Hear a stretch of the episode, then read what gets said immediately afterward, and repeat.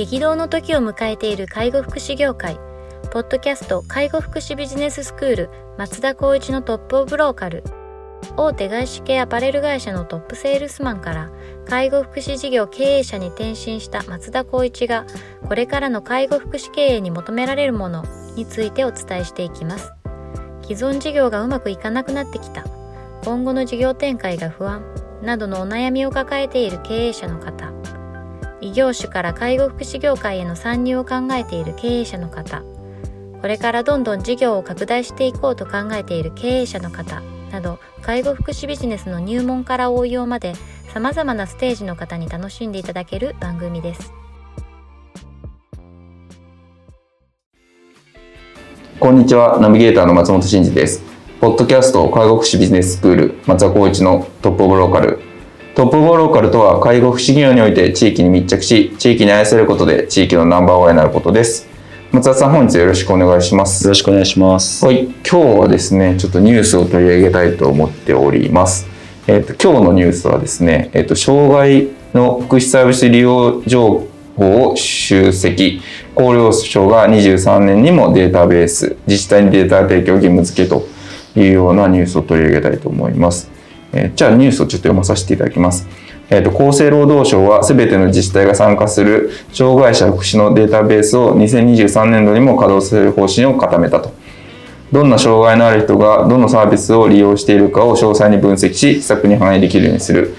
22年度中にえ障害者総合支援法を改正し自治体にデータ提供義務を提供を義務付ける方針だと。自治体によって受けられる障害福祉サービスに差がある状況を是正する狙いもあると。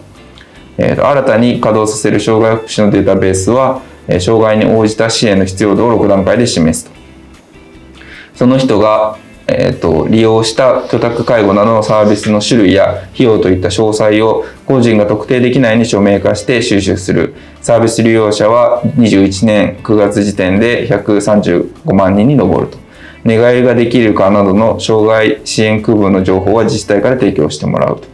費用などの情報は障害者向けサービス事業所の審査支払い義務を負う団体から提供を受ける。データベースによって自自宅での入浴や排泄の介護施設での支援就労機関の提供など自治体が提供する障害福祉サービスをどういう障害のある人が何回利用して生活の改善につながったなどかのデータで明らかになると。個人や地域ごとの分析が可能になるというところで厚生労働省は制度改正や事業者の支払う報酬の改定の分析に反映したいとするというような内容です。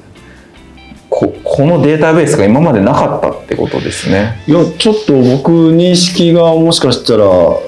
あれだな間違ってるかもしれないですけど基本的に介護も障害も、えっと、厚労省の管轄で毎年定期的に報告をウェブ上で情報公表システムっていうのがあるんですね、はいはい。それとは別なのかな？これとは別っぽいですね、きっと。実際のサービス利用のものをデータベースに集めるっていうことですよね。うーんじゃあいいわゆる公表システムっていうのはその事業所は誰が何人いてでかつあスタッフですね、はいで利用者がどういった区分もしくは介護度っていうところが何人利用してるか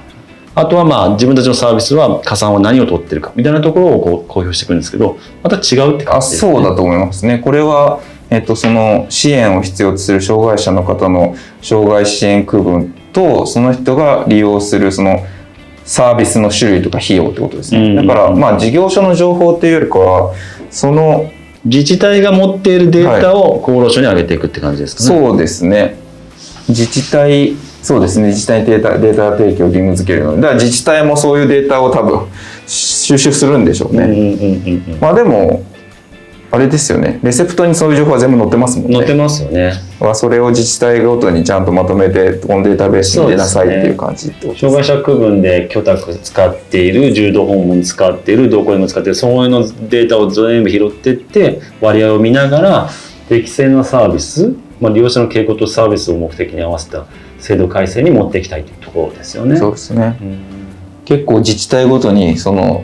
差が大きいっていうような課題もきっとあるんでしょうね。そうですね。やっぱそのエリアによっては障害者のサービスが多いところでと僕は聞いてる中だったら三重だったりとか、あやっぱ地域性とかもあると思うし、もちろん名古屋だったらどこのエリア、東西南北で言ったらどこが多いとかってもあると思うんうんうんまあそこに特化した何かしらのあの施策が打てるっていうのは、うん多分理にかなってるかもしれないですよね。そうですね結構このデータ活用系の話って急になんか加速度的に動いてるイメージがありますけど、うん。介護でもライフとか、うん。ああいう感じでなんかこのサービスって本当に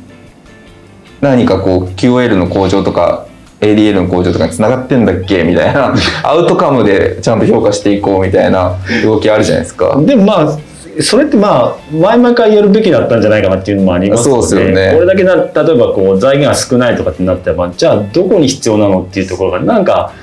いまいちその現場感とその持ってる国の情報ってなんかちょっと違うような気がしてそうですね。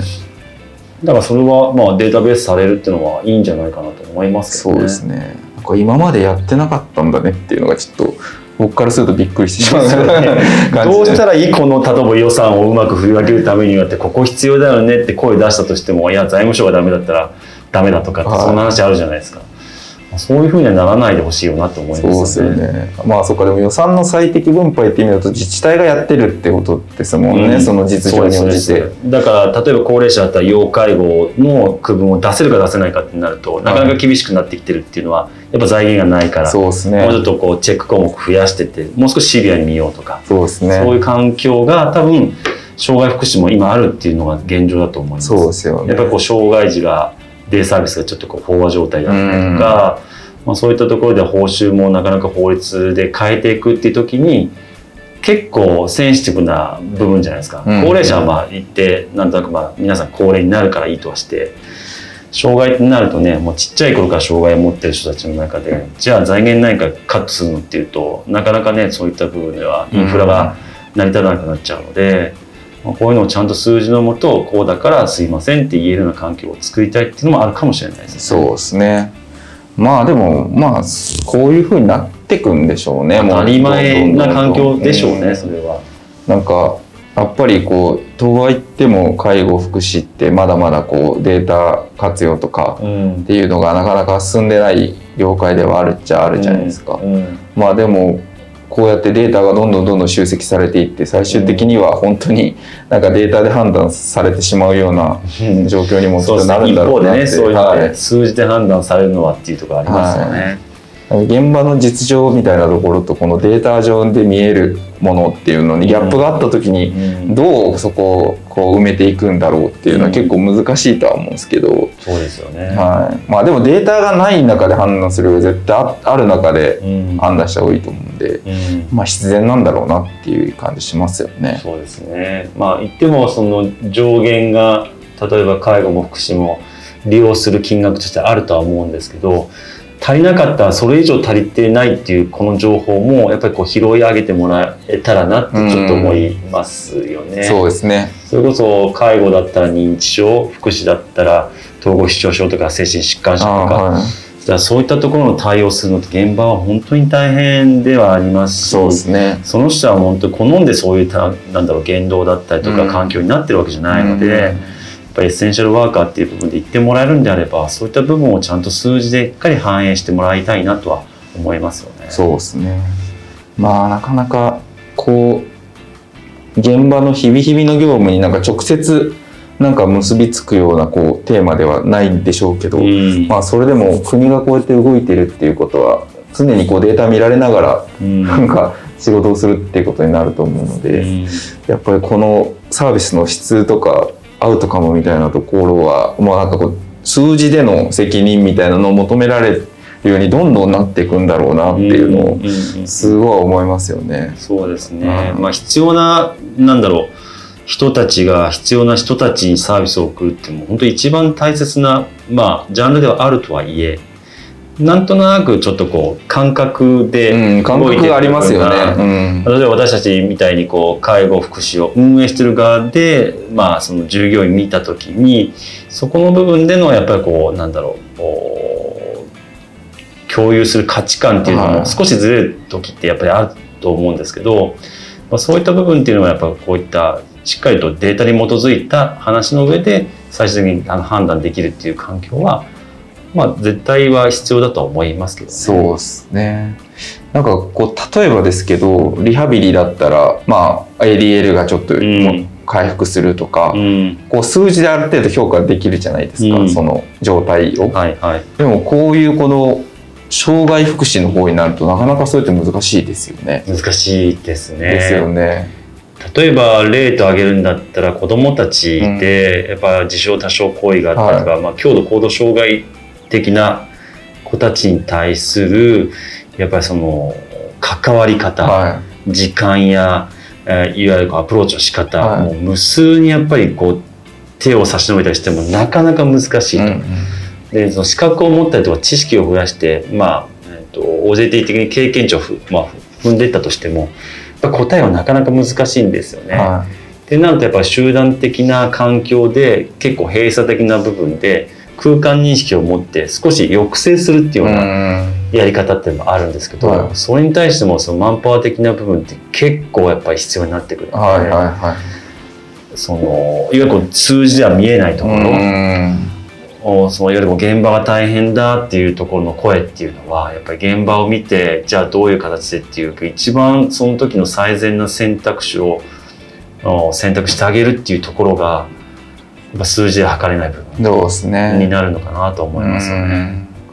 なるほどですね。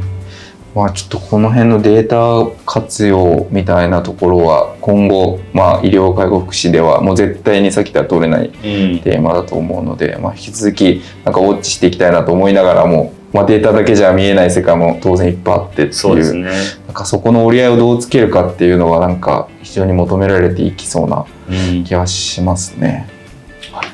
ありがとうございます。はいでは本日は以上とさせていただきます。ありがとうございました。はい、ありがとうございました。ポッドキャスト介護福祉ビジネススクール松田光一のトップオブローカル番組では介護福祉サービスに関するご質問を当番組の専用ウェブサイトより募集しております番組 URL よりサイトへアクセスし質問のバナーから所定のフォームへ入力の上送信をお願いします URL は http コロンスラッシュスラッシュ tol.sense かっこセンスハイフン world かっこワールド .com かっこコムになります。皆様のご質問をお待ちしております。